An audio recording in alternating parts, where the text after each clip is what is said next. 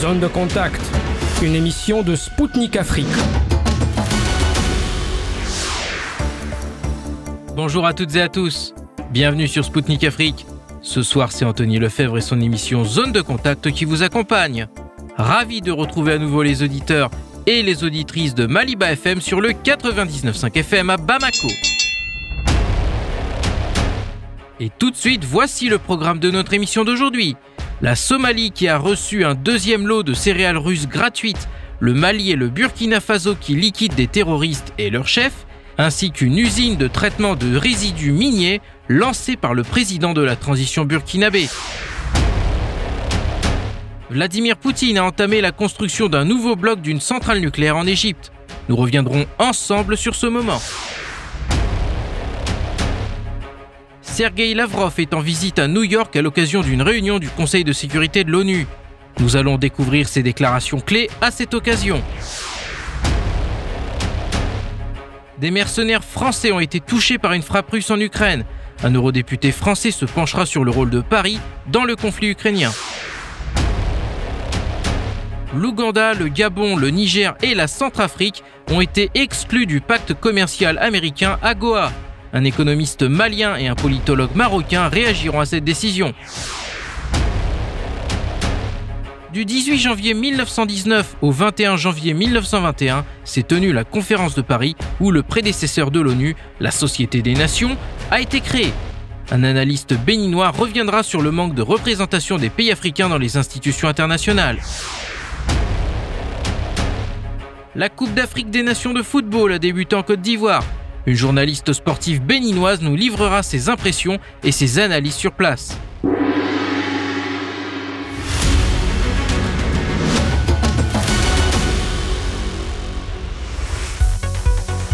Un navire transportant 25 000 tonnes de céréales russes est arrivé en Somalie selon une source du port de Mogadiscio.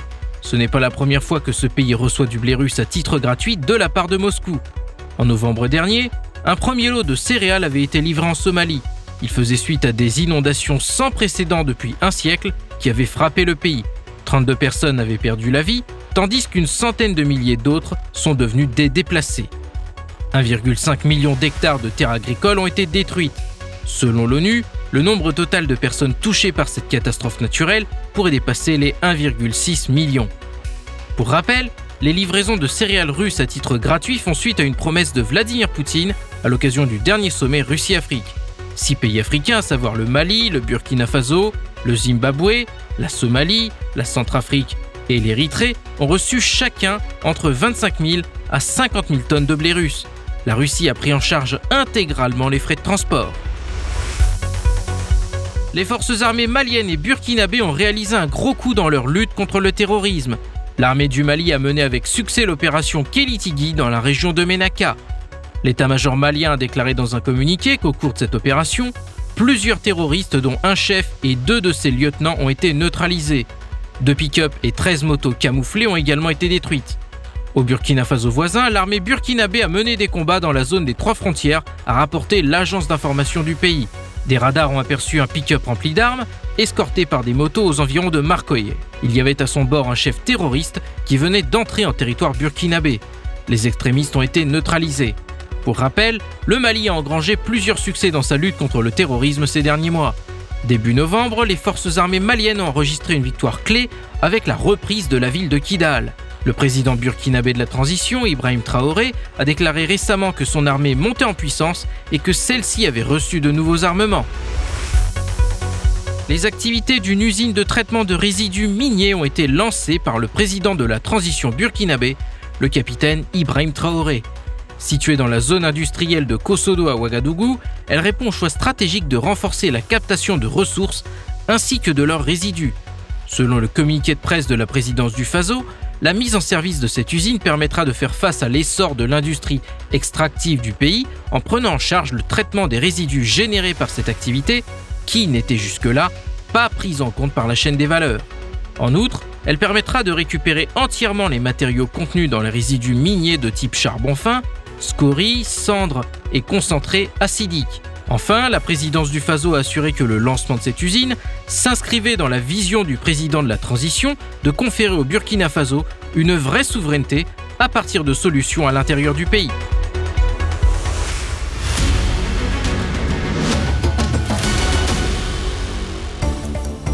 Mesdames, Messieurs, je vous rappelle que vous écoutez Spoutnik Afrique sur les ondes de Maliba FM à Bamako. Bienvenue à celles et ceux qui viennent de nous rejoindre sur le 99.5 FM. Le président russe Vladimir Poutine et son homologue égyptien, Adel Fattah al-Sisi, ont lancé la construction d'un réacteur de la centrale nucléaire d'El Daba, située à 350 km du Caire. Durant cette célébration, les deux chefs d'État ont donné leur autorisation pour commencer le coulage du béton du bloc numéro 4 de la centrale nucléaire d'El Daba. Sur le chantier, Quatre blocs sont construits à six mois d'intervalle. En octobre dernier, la Russie avait fait parvenir un dispositif clé du système de sécurité pour le deuxième réacteur de cette centrale. Pour rappel, la construction de la centrale nucléaire d'Eldaba fait suite à un accord entre Le Caire et Moscou, conclu en novembre 2015. C'est le géant de l'atome russe, Rosatom, qui est chargé de la réalisation de ce projet. Sa construction devrait être achevée d'ici à 2028-2029. Je vous propose de réécouter tout de suite ce moment.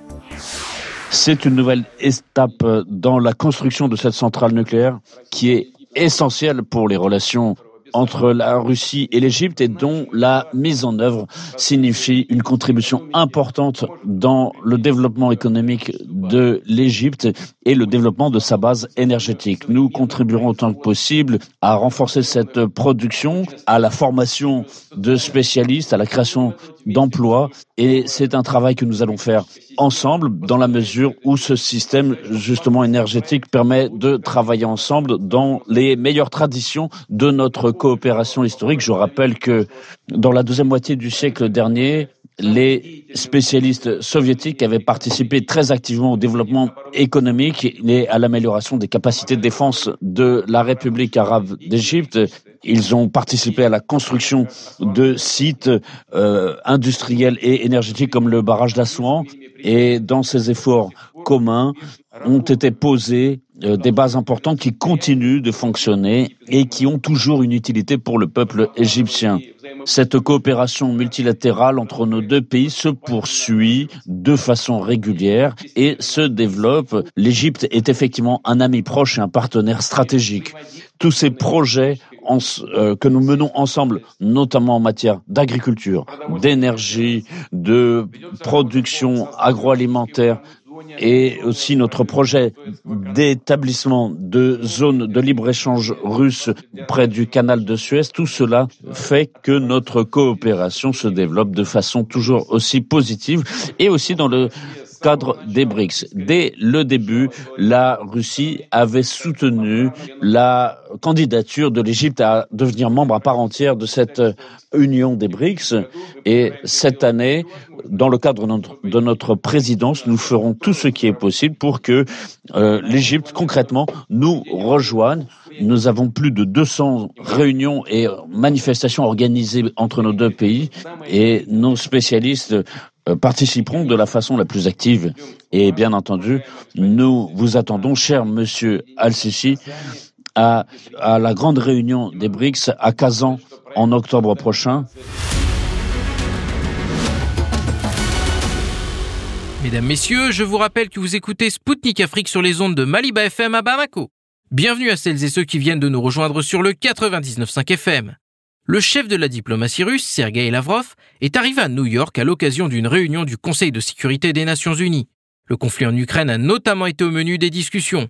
M. Lavrov a rappelé à cette occasion que la recherche d'une solution pacifique était compliquée par le soutien occidental à Kiev. Écoutons M. Lavrov tout de suite. Aujourd'hui, nous discutons une fois encore de la situation en Ukraine, alors que l'Occident continue de lui livrer des armes. Et alors que les mercenaires continuent d'affluer dans le pays, y compris les mercenaires français. Aujourd'hui, la majorité des experts impartiaux comprennent bien que le principal facteur qui fait obstacle au règlement pacifique de la crise ukrainienne est le soutien que l'Occident continue d'apporter au régime de Kiev.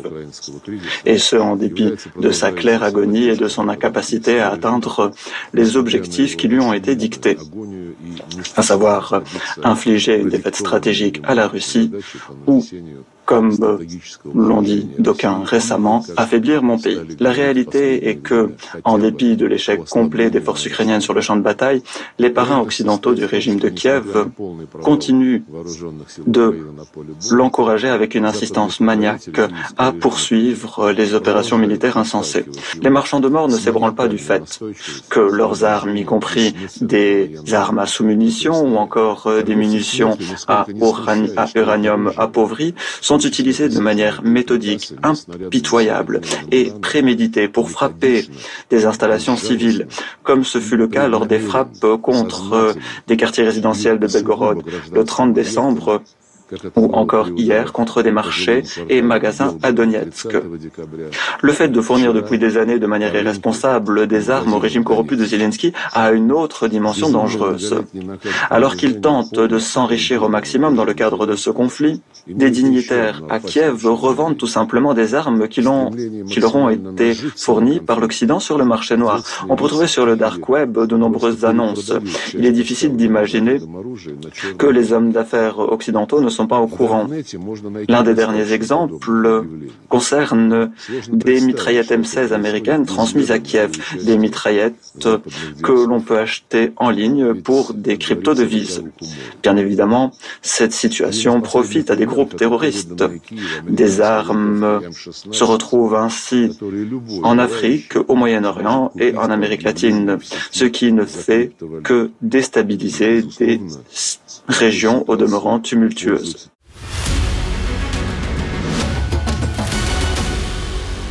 Chers auditeurs et auditrices de Maliba FM, vous écoutez Spoutnik Afrique sur le 99.5 FM à Bamako.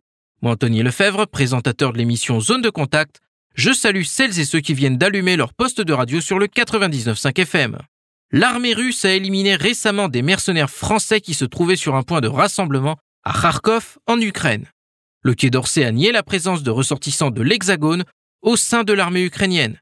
C'est dans ce contexte que le ministère russe des Affaires étrangères a convoqué l'ambassadeur de France à Moscou, Pierre Lévy, afin que ce dernier s'explique sur la présence de ses compatriotes dans les rangs de l'armée ukrainienne. Depuis, des volontaires français de l'association SOS Donbass ont révélé une liste de mercenaires hexagonaux présents à Kharkov. Au micro de la correspondante de Sputnik Afrique, Hervé Juvin, eurodéputé français, a réagi à cet événement. À votre avis, quelles, quelles, sont les motivations des Français pour aller dans cette zone euh, de combat de très haute intensité? Euh, D'autant plus que le mercenariat euh, est un crime en France. D'abord, la différence entre des mercenaires et des volontaires étrangers. Il est de notoriété publique que des volontaires français euh, se battent du côté ukrainien sur le front, de la même manière qu'il est tout à fait vraisemblable que des volontaires français se battent du côté russe.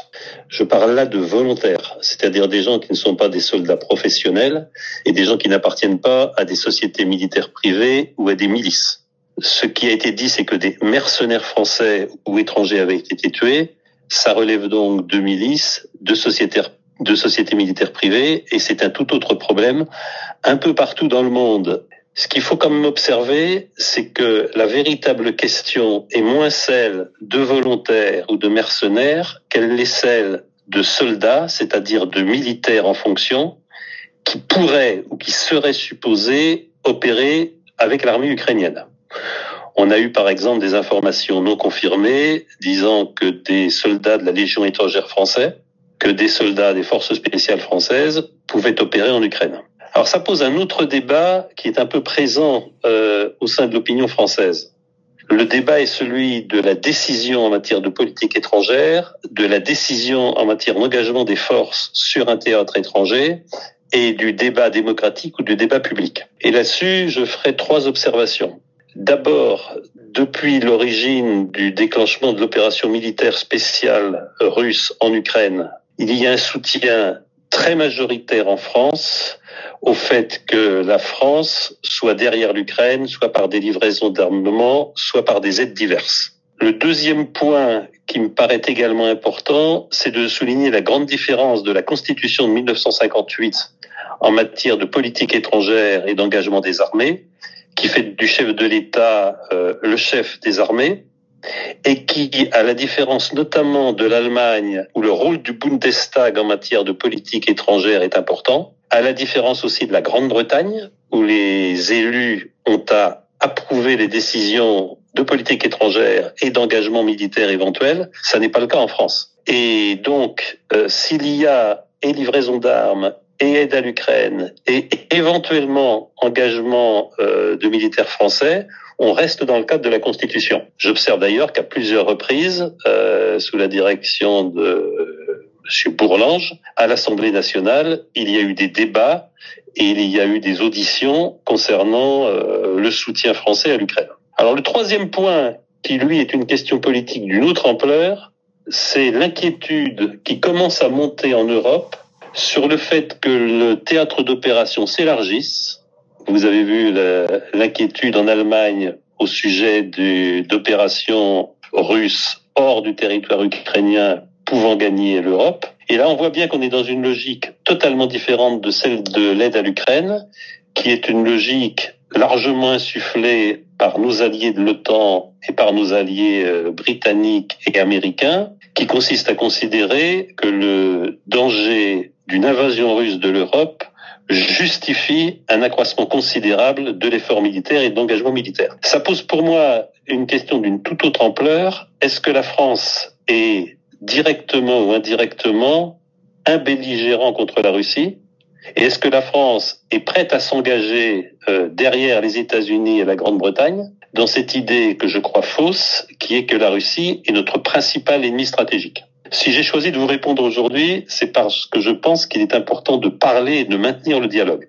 C'était d'ailleurs la ligne suivie par le président Emmanuel Macron euh, jusqu'à ces derniers temps. Je pense que c'est la ligne de la paix et je pense que c'est la ligne qui doit nous conduire d'abord à appeler un cessez-le-feu euh, sur le front ukrainien, ensuite à considérer que les populations russophones ont droit à des formes d'autonomie et de protection de leur identité qui sont les conditions d'un accord de paix et de frontières durables. Mais ensuite, je considère que la France n'a pas, à se laisser engager malgré elle, voire contre elle, dans un conflit qui n'est pas le sien. Merci de cette réponse. Juste pour euh, poursuivre ce sujet de, de la paix, justement, il y a quelques jours, Emmanuel Macron a annoncé de nouvelles livraisons d'armement à Kiev et a tenu à souligner qu'il ne faut pas laisser la Russie gagner. Est-ce que cela coïncide bien avec l'idée de, de la paix laquelle il faut défendre? Jusqu'où cette escalade dans la confrontation avec une puissance nucléaire aussi comme la Russie peut-elle mener la France? C'est le danger que j'évoquais. Si la France devait se trouver dans la situation d'un co-belligérant, là, ça appelle évidemment un débat public, ça appelle une réflexion de grande ampleur sur ce que le président Emmanuel Macron appelait autonomie stratégique et dont on ne voit plus beaucoup de traces. Alors deux observations par rapport à votre question, c'est que jusqu'ici et à ma connaissance, la France n'a pas envoyé de missiles à longue portée ou la France n'a pas envoyé de moyens qui seraient susceptibles de toucher le territoire russe hors des frontières euh, ukrainiennes. C'est un point qui me paraît important. Le deuxième élément, c'est effectivement, et vous l'avez observé, le changement de ton et le changement de discours du président de la République. Pourquoi? Parce que, euh, contrairement à ce qui avait été affirmé avec constance depuis deux ans, il apparaît aujourd'hui évident à tous les observateurs de bonne foi, d'abord que l'Ukraine n'est pas en train de gagner la guerre, et sans doute également que c'est une guerre que la Russie ne peut pas perdre. Le fait que la Russie ne puisse pas perdre cette guerre, pour moi, ne signifie absolument pas que la Russie se prépare à engager des actions offensives contre les pays de l'Ouest européen ou contre les anciens pays de l'Est européen. On voit bien le changement de ton du président de la République, euh, Emmanuel Macron, qui semble aujourd'hui considérer que de fait, la Russie est en train de gagner la guerre et qui probablement redoute un effondrement militaire annoncé de l'Ukraine. Je pense que cette réaction, euh, qui n'était pas nécessairement prévisible, est tout simplement une réaction de désarroi devant l'incapacité des industries d'armement occidentales à répondre aux besoins d'une guerre durable de haute intensité, ça fait part aussi du dépit de ceux qui avaient cru que les sanctions allaient mettre la Russie à genoux, alors que les chiffres sont sans ambiguïté. La Russie est devenue la première économie européenne et la Russie aura un taux de croissance très significatif en 2024, alors qu'une grande partie de l'Union européenne arrive en récession. Et donc je pense que dans les propos du président Macron, il faut voir la reconnaissance tacite d'erreurs magistrales, mettre la Russie à genoux, Il faut voir la reconnaissance d'erreurs stratégiques également importantes. Nous ne sommes pas en état aujourd'hui de soutenir une guerre de haute intensité. Et il faut donc voir euh, un mouvement d'inquiétude à la suite de ces erreurs. Que se passerait-il si une situation que nous n'avions pas eu le droit d'imaginer, qui est celle d'une victoire de la Russie en Ukraine, que se passerait-il pour nous en Europe? Je pense que ce sont ces réactions qui expliquent les propos d'Emmanuel Macron et qui expliquent les, les décisions de la France de contribuer à des livraisons d'armes dont je ne pense pas qu'elles soient en état de changer le cours de la guerre. Juste encore une question euh, aussi sur la participation militaire et financière de Paris. Est-ce que euh, la population française euh, soutient pleinement cette aide qui euh, est octroyée par Paris probablement euh, alors qu'il ferme les yeux sur ses propres problèmes internes D'abord, vous me permettrez de rappeler des évidences. La population française, dans sa, son immense majorité, ne considère pas la Russie comme un ennemi existentiel. Ça s'explique très loin dans l'histoire. Euh, à plusieurs reprises, euh, l'effort militaire russe a protégé la France ou sauvé la France. Aucun Français n'oublie que c'est l'incroyable effort militaire soviétique qui a détruit les forces blindées et les forces armées nazies allemandes. Et ça, ça reste très important et ça reste très cher au cœur des Français. Donc les Français n'identifient pas euh, la Russie comme leur premier ennemi ou comme une menace existentielle pour la France. La deuxième chose, c'est que c'est loin. Je comprends parfaitement euh, au Parlement européen l'hypersensibilité de mes collègues polonais, de mes collègues roumains, de mes collègues hongrois, etc., à ce qui se passe pratiquement à leurs frontières. La France, c'est loin et les Français se sentent beaucoup moins concernés que d'autres pays européens par le conflit en Ukraine. Ça me paraît aussi une donnée importante à prendre en compte. Le territoire, ça compte. Et l'éloignement géographique, ça compte. Le dernier point, c'est que sur ce sujet, comme d'ailleurs sur d'autres, la population française est soumise à une propagande pratiquement sans contrepartie. Vous savez mieux que moi que l'une des premières décisions des autorités françaises après l'engagement de l'opération militaire spéciale a été de fermer les chaînes de télévision russes, Sputnik, RT, etc. Les Français n'y ont plus accès. Alors que les Français ont accès sans aucune limite à la propagande américaine et à la propagande britannique. Ça, ça me paraît quelque chose d'important dans la formation de la conscience publique. Et donc, il est clair qu'aujourd'hui, très majoritairement euh, façonné par les médias, la population française, à la différence de ce qui se passe dans d'autres pays européens, ne s'est jusqu'ici jamais alertée de l'aide militaire apportée à l'Ukraine. Cela peut changer, et vous l'avez souligné, cela peut changer en raison à la fois des difficultés de politique intérieure et pour être clair, de l'appauvrissement des Français et des difficultés économiques que rencontre la France. Ça serait probablement de nature à changer s'il apparaissait que la France a un engagement plus lourd qui fait d'elle, de fait, un co-belligérant. Là, je ne doute pas qu'il y aurait débat public et je ne doute pas que l'opinion française serait conduite à s'interroger est-ce que réellement la France veut considérer la Russie comme un ennemi? C'était Hervé Juvin, eurodéputé français pour Spoutnik Afrique. Il a réagi à la frappe russe sur des mercenaires français à Kharkov.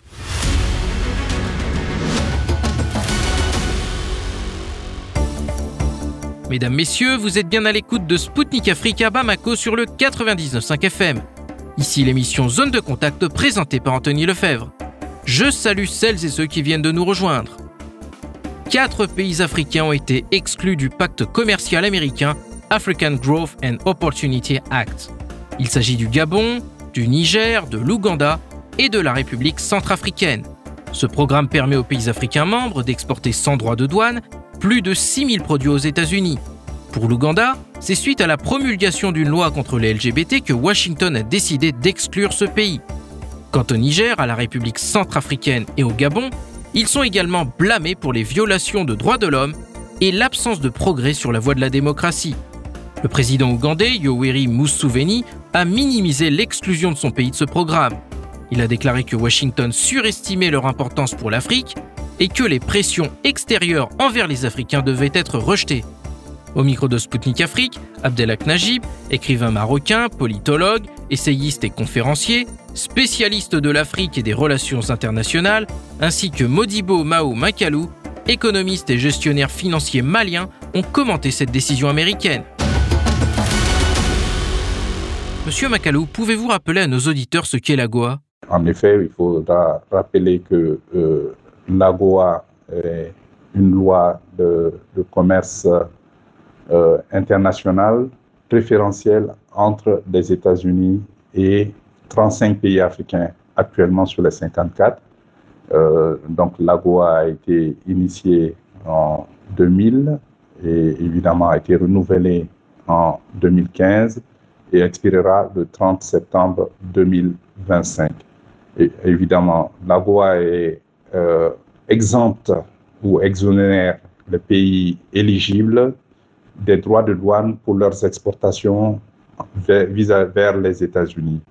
Et cela concerne environ 6 000 produits. Évidemment, il y a des conditionnalités euh, comme euh, le respect de la démocratie, des droits humains et aussi le, permettre la libre importation des produits américains vis-à-vis des, vers les continents africains aussi. Monsieur Najib, les États-Unis ont décidé d'évincer le Gabon, le Niger, l'Ouganda et la RCA du programme commercial AGOA en pointant des violations flagrantes des droits de l'homme.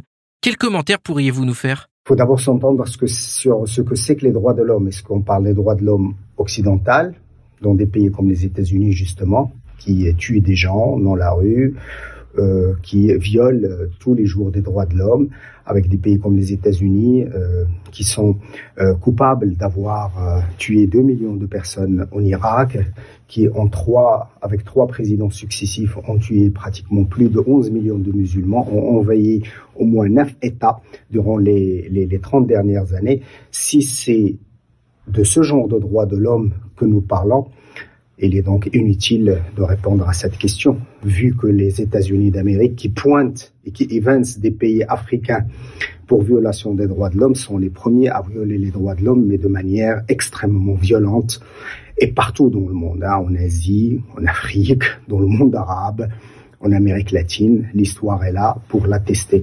Donc je trouve que cette euh, que cette éviction est est arbitraire et elle est toujours euh, elle est toujours mise sous le sceau de cette euh, pseudo-démocratie à l'occidental qui aujourd'hui est en fin de cycle et qui a montré toutes ses limites avec toutes les exactions que l'on voit un peu partout.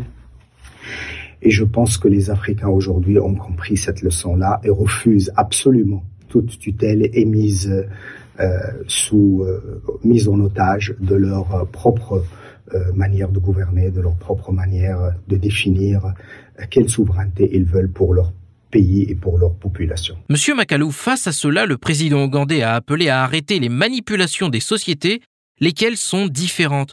Peut-on dire que cette décision américaine relève de leur politique de deux poids deux mesures concernant l'Afrique? Rappelons que oui, effectivement, le, euh, le cas de l'Ouganda est un cas particulier parce qu'il euh, s'agit d'une loi qui a été votée par le Parlement ougandais euh, que les gouvernements des États-Unis considèrent comme une, violation flagrante des droits humains. mais rappelons aussi que concernant le Rwanda, il avait quand même été exclu aussi de l'AGOA pour ne pas avoir permis l'importation des vêtements usagés sur le sol rwandais. Donc, euh, évidemment, ce sont des mesures qui sont prises euh, vis-à-vis euh, de la loi américaine, mais qui nécessairement ne reflètent pas, du point de vue universel, les principes et les valeurs humaines. Et aussi du point de vue culturel et historique, évidemment, d'un pays à l'autre, les valeurs et les principes peuvent changer. Et donc, certains peuvent considérer ça comme deux poids, deux mesures mais euh, ce sont des mesures uniques euh, dans certains cas, notamment pour euh, le Rwanda et l'Ouganda, qui, dont les peuples ont le droit de disposer de, leur souveraineté pour faire appliquer les lois ou en tout cas tout ce qui peut avantager leur population. Monsieur Najib, jugez-vous que cette décision de Washington relève de sa politique de deux poids deux mesures vis-à-vis de l'Afrique? Quand il s'agit des Européens, des Occidentaux, les droits de l'homme fonctionnent dans un sens. Quand il s'agit de l'Afrique, du monde arabe et d'autres pays, les droits de l'homme fonctionnent différemment. On ne peut pas réajuster à sa guise euh, des paradigmes sur les droits de l'homme pour servir ses propres intérêts. C'est dans ce sens-là que le président euh, ougandais a appelé à, arrêter ce type de manipulation parce que cette instrumentalisation de la de l'opinion publique mondiale n'a plus droit d'être dans un monde tel que l'on on le voit aujourd'hui avec le conflit en Europe, avec l'invasion de Gaza par Israël.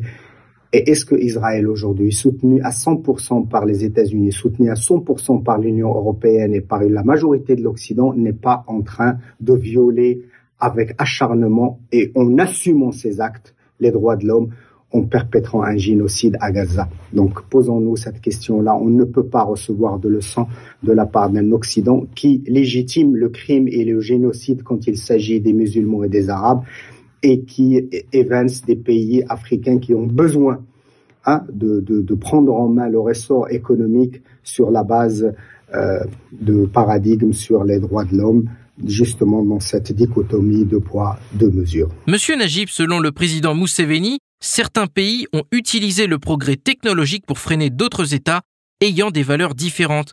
Est-ce que vous êtes d'accord avec ce point de vue?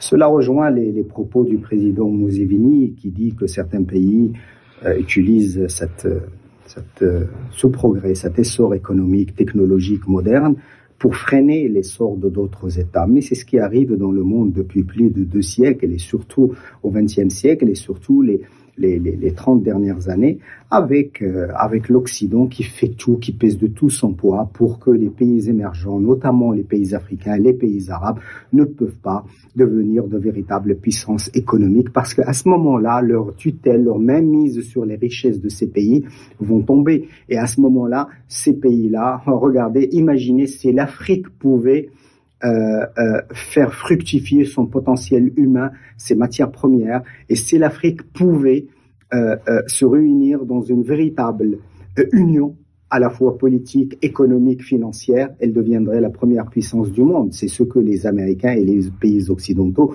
refusent absolument. Et ils utilisent tous les moyens pour casser toute manœuvre, toute tentative de créer ce pôle euh, économique, stratégique, géostratégique, géopolitique, financier, économique, parce qu'ils savent et ils mesurent tout le potentiel d'un continent comme l'Afrique qui est destiné à être l'avenir de l'humanité. Monsieur Macalou, fin 2023, on a vu l'émergence de l'Alliance des États du Sahel, avec la participation du Mali, du Niger et du Burkina. Cette union a vocation à se transformer en une alliance économique. Comment voyez-vous son potentiel économique? Oui, depuis, 2000, euh, depuis septembre, le 16 septembre 2023, la charte de l'Alliance des États du Sahel a été euh, signée à Bamako, au Mali, euh, concernant trois pays qui se sont érigés en confédération, notamment le Burkina Faso, le Mali et le Niger. Donc ces trois États ont aussi décidé d'aller vers une intégration économique et monétaire. Donc, euh, euh, cela est une bonne nouvelle pour ces trois pays sahéliens euh, qui vont représenter quand même une surface assez importante en Afrique, près de 2 800 000 kilomètres carrés, ce qui va faire de cette entité regroupant des pays souverains la plus grande entité en Afrique. Et aussi, ça va concerner environ 70 millions de personnes pour ces trois États, la population combinée des trois États. Évidemment, le potentiel de, économique est très important pour ces trois États, qui sont des États euh, agro-silvo-pastoraux, mais aussi qui sont des États miniers, euh, qui disposent de beaucoup de ressources naturelles. Et vous savez que le Niger commence ce mois-ci à exporter euh, du pétrole en janvier 2024 et que le Niger est un grand producteur d'uranium, parmi les plus grands au monde, et que aussi euh, Niger est un grand producteur aussi euh, de céréales et, de bétail, mais aussi le Mali euh, est le troisième producteur d'or en Afrique et le premier producteur de coton aussi en Afrique et le troisième producteur de poissons d'eau douce en Afrique. Et le Mali va commencer à produire du lithium cette année. Et pour ce qui concerne le Burkina Faso, le Burkina est le quatrième producteur d'or en Afrique, euh, un très grand producteur de coton aussi et de céréales, euh, et évidemment dispose de beaucoup de potentialités dans le domaine minier.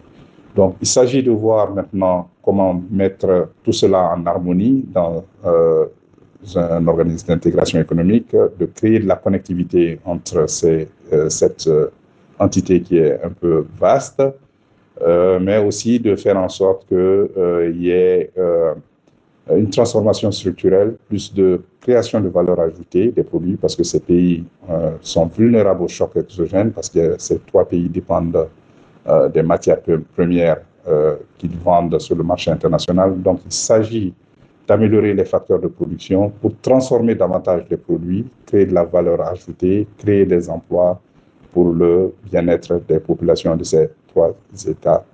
Et vous, M. Najib, que pensez-vous du potentiel économique de l'Alliance des États du Sahel? Cette union, qui est, qui est le prémisse d'un pôle, pôle régional, euh, vise à transformer en une alliance économique euh, de plus grande envergure, avec ce qu'on a vu, la, le, cette type décision par le Maroc d'ouvrir sa côte atlantique à tous les pays du Sahel pour, pour leur permettre un accès à l'Atlantique pour fructifier justement l'économie, pour fructifier les échanges et pour créer un véritable pôle régional. C'est le souhait des Africains depuis de nombreuses années, surtout ces cinq dernières années où il y a véritablement un éveil, un éveil politique, un éveil des consciences, pour refuser que l'Occident continuer son ingérence dans leurs affaires et politiques, et humaines, et économiques, et culturelles.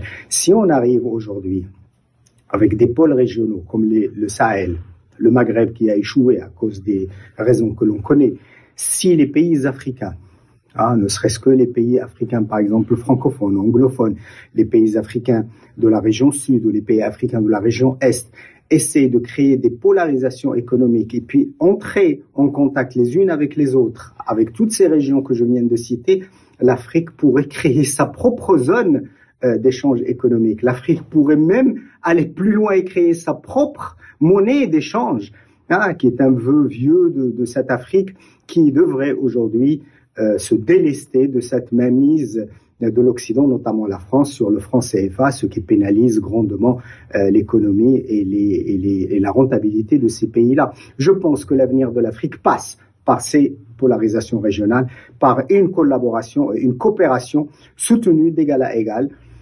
avec les pays africains d'abord, toutes régions confondues, et aussi avec des partenaires, des partenaires qui respectent les pays africains, qui travaille avec les pays africains dans une logique win-win, comme la Russie, comme la Chine, comme l'Inde. Et voilà, et on peut se passer de cette tutelle occidentale. C'était Abdelak Najib, écrivain marocain, politologue, essayiste et conférencier, spécialiste de l'Afrique et des relations internationales, ainsi que Modibo Maoumakalou, économiste et gestionnaire financier malien pour Sputnik Afrique. Ils ont commenté l'exclusion de quatre pays africains du programme commercial américain AGOA par Washington.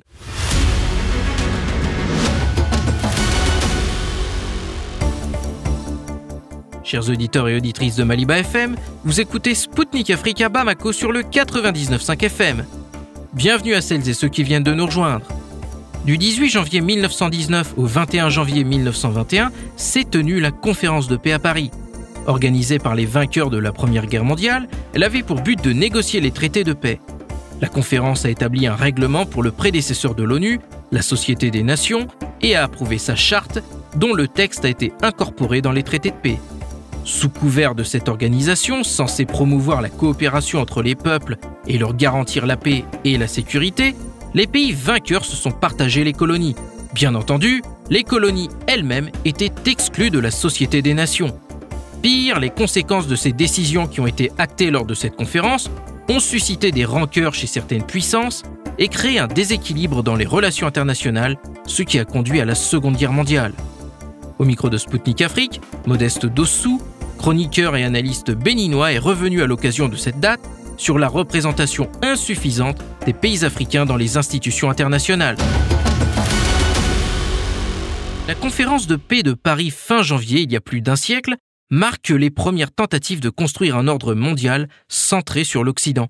Peut-on dire que ce système a signé son échec? Oui, en réalité, la conférence de, paix de Paris euh, n'est qu'une conférence de paix de nom. Euh, ce n'était pas vraiment une conférence pour faire la paix, mais c'était une conférence pour régler les comptes, parce qu'il ne s'agit qu'une rencontre des vainqueurs pour se partager le monde en réalité. Euh, c'est là qu'a commencé en, réalité, en fait euh, l'hégémonie mondiale, l'hégémonie de, de l'Occident sur le monde. Cependant, il faut reconnaître qu'aujourd'hui, en 2023, c'est en 2024, pardon, euh, c'est la fin de, de cette hégémonie parce qu'il ne s'agissait qu'en réalité d'une bombe à retardement qui, à partir des années 2019 ou disons, oui, 2019 euh, concrètement, euh, euh, cette bombe à retardement a commencé à exploser de part et d'autre. Et puis voilà, on en est là où on est aujourd'hui. Cette hégémonie est en train de s'effriter. C'était comme, comme on le dit, un château de cartes qui est en train de tomber petit à petit. Et je pense que euh, on, peut parler aujourd'hui, comme le thème qui vient, de désoccidentalisation du monde, euh, qui l'Occident est en perte d'influence, ce qui se traduit en termes économiques, euh, géopolitiques et bien sûr en termes démographiques.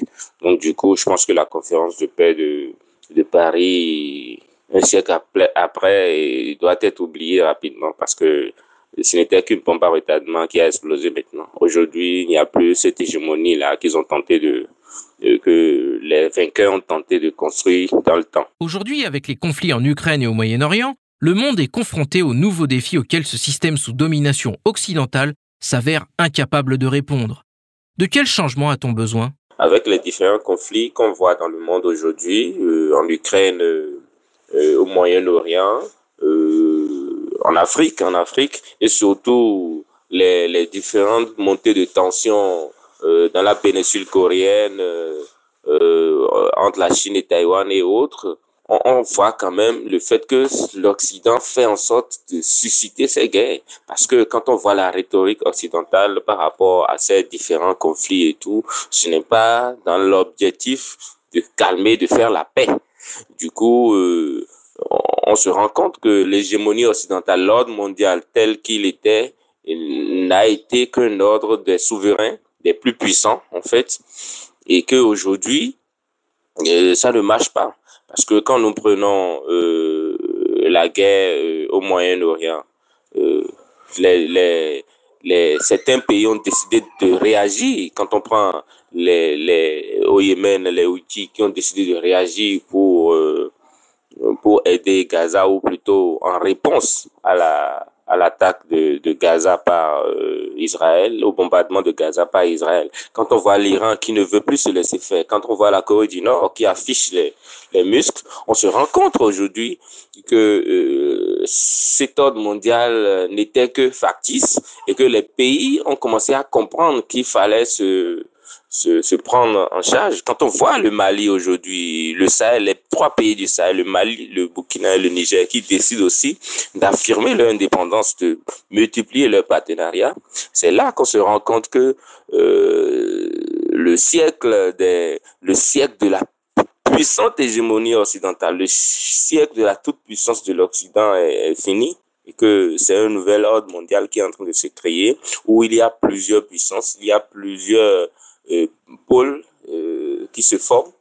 Et cela va, malheureusement pour l'Occident, cela va encore s'empirer et c'est de bonnes guerres pour certains pays qui n'arrivaient pas à s'affirmer, qui n'arrivaient pas à se développer sous cet ordre mondial qui n'était pas du tout un ordre de paix, mais plutôt un ordre de guerre quand quelqu'un n'allait pas dans le sens de ce que veut l'Occident. Face à ce système centré sur l'Occident, on a vu émerger le groupe des BRICS qui défend un monde multipolaire. Comment l'Afrique voit-elle sa place dans ce monde multipolaire et ses relations avec les BRICS? Il faut dire que l'avènement des BRICS est encore un, plus pour la mise en place de ce monde multipolaire qui se met en place tout seul. Ce n'est pas tel ou tel pays qui est, a interagi, qui fait en sorte que euh, la multipolarité du monde euh, est en train de, s'ériger de, en, en, en, un, en un fait naturel. C'est le monde même qui est en train de se régler. Le monde même, la planète même est en train de se réguler.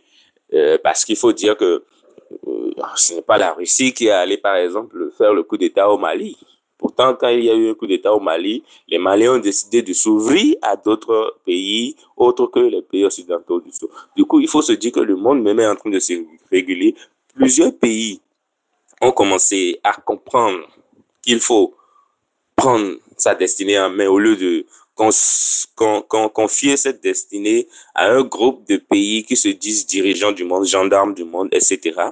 Et, je pense que c'est ça qui, propulse en avant euh, ce monde multipolaire qui se forme. Aussi, l'Afrique, la place de l'Afrique dans, dans euh, dans ce nouveau monde, surtout avec l'avènement des BRICS, devrait être très importante. Maintenant, je, ne suis pas pour qu'on parle de l'Afrique, mais qu'on parle de pays africains. Parce que certains pays africains ont décidé de se de confier leur destinée à l'Occident, à l'ancien ordre mondial, mais bon, on ne peut pas leur en vouloir. Ils ont pris, ils ont décidé, on ne peut pas le leur en vouloir. Mais d'autres pays qui ont décidé de prendre leur destinée en main et de se développer par eux-mêmes, de ne plus dépendre d'autres personnes, ont décidé d'ouvrir d'autres perspectives, d'ouvrir des partenariats avec d'autres pays et autres. Ces pays, sûrement, vont tout faire pour être plus proches des BRICS que, par exemple, du G20 ou du G7. Voilà, donc je pense que euh, euh, l'Afrique, si on veut le prendre en gros, ne n'a pas vraiment une position fixe dans ce monde du, du polaire, parce que quand on prend le continent africain, elle semble toujours statique par rapport euh, à l'avènement, au changement dans le monde. Mais quand on prend les pays africains, les pays qui se retrouvent euh, sur le continent africain, c'est quand même 53 pays. Plusieurs d'entre eux euh, ont quand même décidé de, couper les ponts avec euh, l'ordre mondial unipolaire pour se projeter dans un ordre mondial multipolaire qui leur ouvre beaucoup d'autres perspectives de développement, de coopération et et d'épanouissement. Donc je pense que euh, petit à petit, tout le continent pourrait, avec le temps, se, se retrouver euh, plus épanoui dans ce monde que dans l'ancien monde d'il y a un siècle. Cela fait des décennies que l'Afrique réclame une meilleure représentation dans les institutions internationales, y compris à l'ONU. L'Afrique compte 54 pays, mais l'Union africaine n'occupe qu'un siège au G20. Qu'est-ce qui pourrait être fait afin de porter la voix de tous les pays africains sur la scène internationale? En ce qui concerne la représentativité des pays africains dans les institutions internationales, euh, je pense que le seul truc qu'il y a à faire, c'est la balle dans le camp des Africains, en fait.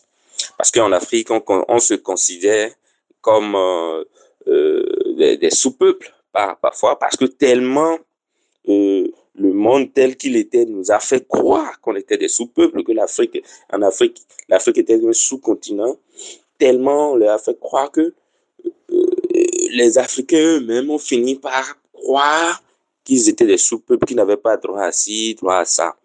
Avec le temps, les Africains ont commencé par donner de la voix, de réclamer leurs droits aussi.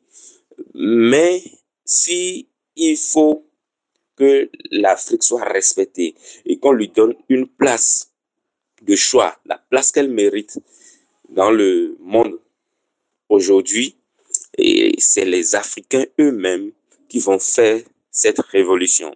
Ce sont les Africains eux-mêmes qui vont décider de s'unir. Quand je prends par exemple l'Union africaine, l'Union africaine n'est que de nom, parce que l'Afrique n'est pas unie. Et tant que vous n'êtes pas unis, vous ne pouvez pas avoir une puissance de frappe, vous ne pouvez pas avoir une voix qui porte. Euh, je ne peux pas dire, euh, je prends le cas du Bénin. Le Bénin ne peut pas dire, écoutez, je veux que la guerre cesse euh, quoi, à Gaza, sinon je vais faire ci, je vais faire ça. Le Bénin ne pourra rien dire parce que le Bénin, c'est rien du tout. Mais quand je prends l'Afrique entière, 53 pays, je vous dis, dans le monde, 53 pays qui portent la voix et qui dit d'une seule voix, si la guerre ne cesse pas je crois que l'Afrique à elle seule peut réussir à arrêter beaucoup de guerres. Hein. Oui, parce qu'elle peut décider de mettre la pression sur certains pays qui viennent puiser les ressources minières dans, en Afrique. Je crois que l'Afrique peut décider aujourd'hui de couper les ponts avec ces, ces, ces, pays qui décident de couper, de, de venir euh, chercher les ressources ici, ressources minières, ressources humaines, etc., euh, etc., en Afrique. Euh, si elle décide aujourd'hui de dire je sanctionne, je coupe les ponts, comme par exemple l'Occident veut qu'on coupe les ponts avec euh, la Russie à cause de la guerre en Ukraine. Aujourd'hui, euh, l'Afrique peut décider de couper les ponts avec euh, les États-Unis, la France et d'autres pays du fait de la guerre en Israël. La guerre se serait arrêtée. La minute qui suit, la guerre s'arrête. C'est comme ça. Donc, je pense que la place que l'Afrique mérite dans les institutions mondiales dépend de comment l'Afrique demande cette place-là. Parce que l'Afrique, euh, c'est 53 pays et l'Afrique est toujours considérée dans les institutions internationales comme bon, un petit continent de rien du tout. Parfois même, il y en a même qui, qui confondent dans leurs propos. ils ne confondent pas, mais ils assimilent dans leurs propos l'Afrique à un pays de rien du tout, qui n'est pas puissant et tout et tout. Mais quand même, l'Afrique, c'est plusieurs pays. C'est pour ça que je suis très euh, gêné quand on parle, quand on veut parler de d'un pays africain, on dit l'Afrique, l'Afrique, l'Afrique. Mais non, l'Afrique, c'est plusieurs pays avec euh, différentes différentes euh, façons de, de, gouverner, différentes idéologies, etc. Donc je pense que les Africains eux-mêmes doivent réclamer, mais en unisson, doivent faire valoir leur puissance. Parce que l'Afrique, elle n'a pas la puissance militaire nécessaire, mais elle a la puissance économique avec ses ressources, euh, sa matière première. Elle a la puissance nécessaire pour parler et se faire écouter.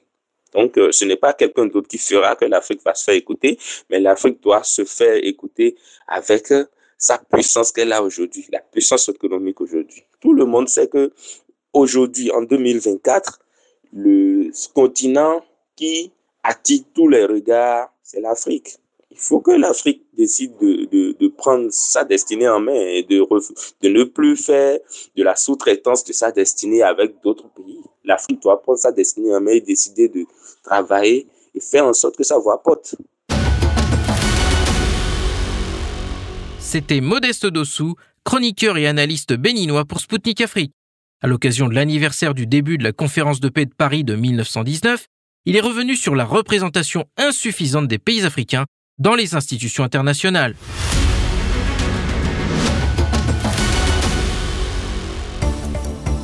Mesdames, Messieurs, je vous rappelle que vous écoutez Spoutnik Afrique sur les ondes de Maliba FM à Bamako. Bienvenue à celles et ceux qui viennent d'allumer leur poste de radio sur le 99.5 FM. La phase de groupe de la Coupe d'Afrique des Nations de football touche bientôt à sa fin. Cette compétition attendue par les amateurs de football nous réserve déjà quelques surprises avec le Cap Vert et la Guinée équatoriale. Elles ont déjà validé leur ticket pour le prochain tour. La Guinée équatoriale s'est offerte une victoire de prestige contre les éléphants de la Côte d'Ivoire sur le score de 4 à 0. Ces derniers à domicile figuraient pourtant parmi les favoris de la compétition. Ils doivent désormais attendre la fin des autres matchs pour savoir s'ils sont repêchés au tour suivant en tant que meilleur troisième. D'autres nations déclarées favorites ont également déçu. Il s'agit de l'Algérie qui n'a pas pu faire mieux que deux matchs nuls, mais également du Cameroun qui totalise un point en deux matchs avec un match nul contre la Guinée et une défaite face au Sénégal, autre favori de la compétition. Enfin, les sélections sahéliennes sont bien entrées dans la compétition. Les Aigles du Mali ont battu l'Afrique du Sud et partagé les points avec la Tunisie. Les étalons du Burkina Faso se sont imposés sur le plus petit score contre la Mauritanie et ont ensuite tenu en échec deux buts partout l'Algérie dans un match où la victoire leur a échappé dans les derniers instants. En direct de la Cannes, au micro de Spoutnik Afrique, Hilary Christelle Tolok Padonou, journaliste sportive béninoise, nous a partagé ses premières impressions de la compétition. Comment évaluez-vous la préparation de la Côte d'Ivoire pour la Cannes et l'état des infrastructures sportives? Et quelles seront les retombées positives pour le pays suite à l'organisation de cette coupe? L'organisation a été euh, euh, un événement, ça a été réussi puisque la compétition a très bien démarré. Et pour l'instant, euh, les infrastructures, il n'y a rien à reprocher. Les, six stades apprêtés pour la circonstance sont très bien aux normes internationales, que ce soit le stade Alassane Ouattara de Pimpé, que ce soit le stade Oufouet Boigny, que ce soit également le stade de Boaké, que ce soit aussi le stade Amadou Koulibaly et également celui de Son Pedro jusqu'à l'instant où nous sommes en train de parler. Il n'y a pas encore eu de plainte. Cela voudra dire que ces infrastructures sont aux normes. Ces infrastructures sont vraiment aux normes et sont prêtes à, accueillir les équipes et, leur permettront de, sortir le grand jeu, de jouer le football, le beau football et, gagner le public sportif africain et celui du monde entier. Parlant de, de, retombées positives par rapport à ces infrastructures, il faut dire que la Côte d'Ivoire est désormais Hein, apte et éligible à, toutes sortes de, compétitions internationales puisqu'elle dispose de six stades aux normes internationales. ces infrastructures aussi peuvent profiter au football local puisque cela permettra aux joueurs locaux d'avoir la chance de disputer leurs matchs déjà sur des, de grands terrains de, standing international. Quelle est selon vous l'importance de l'Afrique pour le football dans le monde? Et que faut-il faire pour vous pour renforcer l'attractivité du foot africain? Je pense que ça se sent sur les 20 dernières années. Il y a quand même des joueurs africains qui ont su s'imposer dans les grands championnats, que ce soit en Première Ligue, que ce soit en Bundesliga, que ce soit en Liga, que ce soit en Série A ou encore en Ligue 1. Je pense que les, les, joueurs africains ont eu quand même une histoire. En, parlant, en parlant de ça, nous avons cité hein, les, les, Samuel Leto, les Didier Drogba, les Didier Okocha qui ont eu quand même à s'imposer dans ces, dans ces grands championnats-là. Aujourd'hui, la génération qui est là, les Sadio Mané, Riyad Mahrez, Mohamed Salah et bien d'autres, les Bertrand Traoré, Hakimi Ashraf, qui sont quand même de, de, de très bons joueurs qui évoluent dans, dans, ces championnats. Et même si aujourd'hui, il y en a parmi eux qui ne qui n'évoluent plus dans ces grands championnats et sont aujourd'hui en Arabie Saoudite, on sent, on, on, on, a eu quand même à les voir prester dans, dans ces grands championnats et c'est la preuve que le football africain a, a quelque chose à vendre dans, dans, dans le monde entier. Quand on prend par exemple Sadio Mané qui a terminé deuxième au Ballon d'Or en 2000 2022 et dernièrement Victor Osimhen qui a fini en huitième position du Ballon d'Or en 2023. Ce sont des, éléments qui prouvent vraiment que le football africain a, sa place et aussi il y a les clubs qui n'aiment pas vraiment laisser les joueurs africains rejoindre les sélections pour la Coupe d'Afrique des Nations. Cela prouve qu'ils jouent de très grands rôles dans le dans le club respectif. L'attractivité du football africain, c'est d'abord euh, euh, au premier plan euh, la formation à la base. Il faut que d'abord le football africain soit compétitif et je pense que la Confédération africaine de football est en train de, de travailler euh, pour que cela puisse arriver, la formation à la base, la promotion des championnats scolaires, pouvoir détecter un peu plus tôt les, jeunes joueurs, les jeunes talents et les former pour, pour, pour la cause.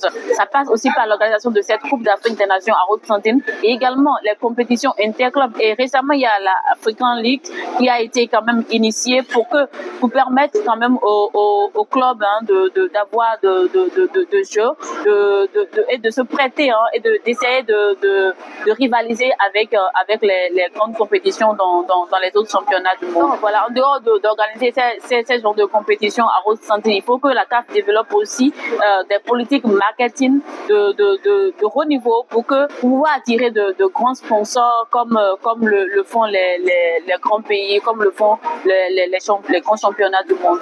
L'année dernière, l'équipe nationale russe a joué contre le Cameroun et le Kenya. En 2024, il pourrait y avoir des matchs avec d'autres équipes nationales du continent. Comment évaluez-vous l'importance de ces rencontres pour l'Afrique et pour la Russie? Il faut déjà souligner que la Russie entretient quand même de très bonnes relations diplomatiques avec les pays, africains. Et ces matchs amicaux euh, ne feront que consolider ces liens-là entre, entre ces pays. Vous savez, le, football est de nature réconciliateur, le football est unificateur. Et s'il y avait déjà des liens euh, serrés, de, de, de forts liens entre ces pays, le football viendra, ces matchs amicaux, je veux dire, viendront juste euh, donner un coup de pouce, venir consolider ces relations qui est qui existent entre, entre ces pays. Et j'espère, nous espérons que en 2024, nous aurons quand même beaucoup plus de matchs amicaux entre la Russie et les pays et les pays africains. Malheureusement, les événements internationaux, y compris les Jeux olympiques, font depuis quelque temps l'objet d'une politisation. Selon vous, les désaccords politiques ont-ils leur place dans le sport?